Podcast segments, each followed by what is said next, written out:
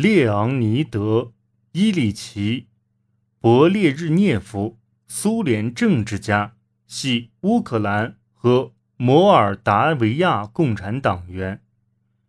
一九三三年至一九三四年在军中任职。